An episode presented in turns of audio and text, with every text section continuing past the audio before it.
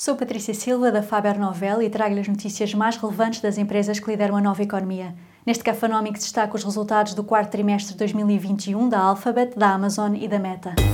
Cafanomics. Nova economia, novas regras.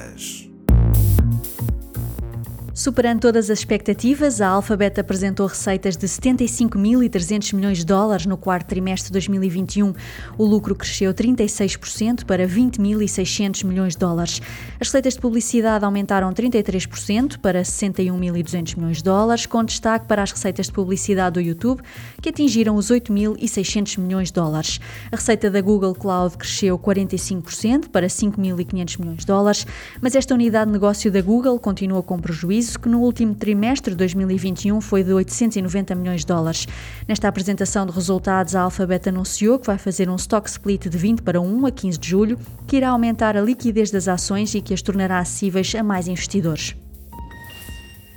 E a Amazon apresentou receitas de 137.400 milhões de dólares no quarto trimestre de 2021, o que representa um crescimento de 9% em relação ao mesmo período de 2020.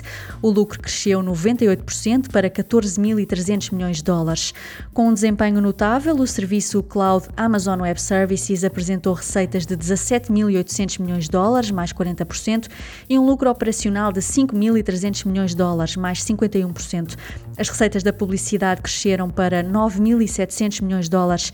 Nesta apresentação de resultados, a Amazon anunciou também um aumento no preço da subscrição anual do Amazon Prime de 119 para 139 dólares.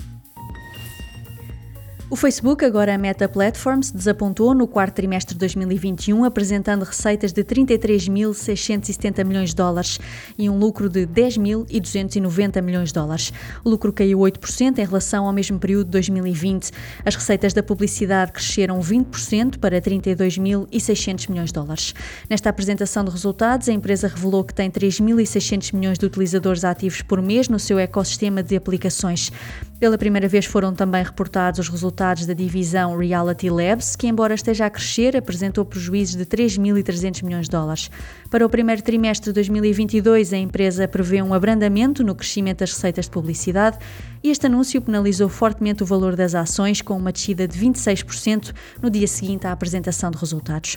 Saiba mais sobre inovação e nova economia em supertoast.pt. Super Toast é um projeto editorial da Faber Novel que distribui o futuro hoje para preparar as empresas para o amanhã.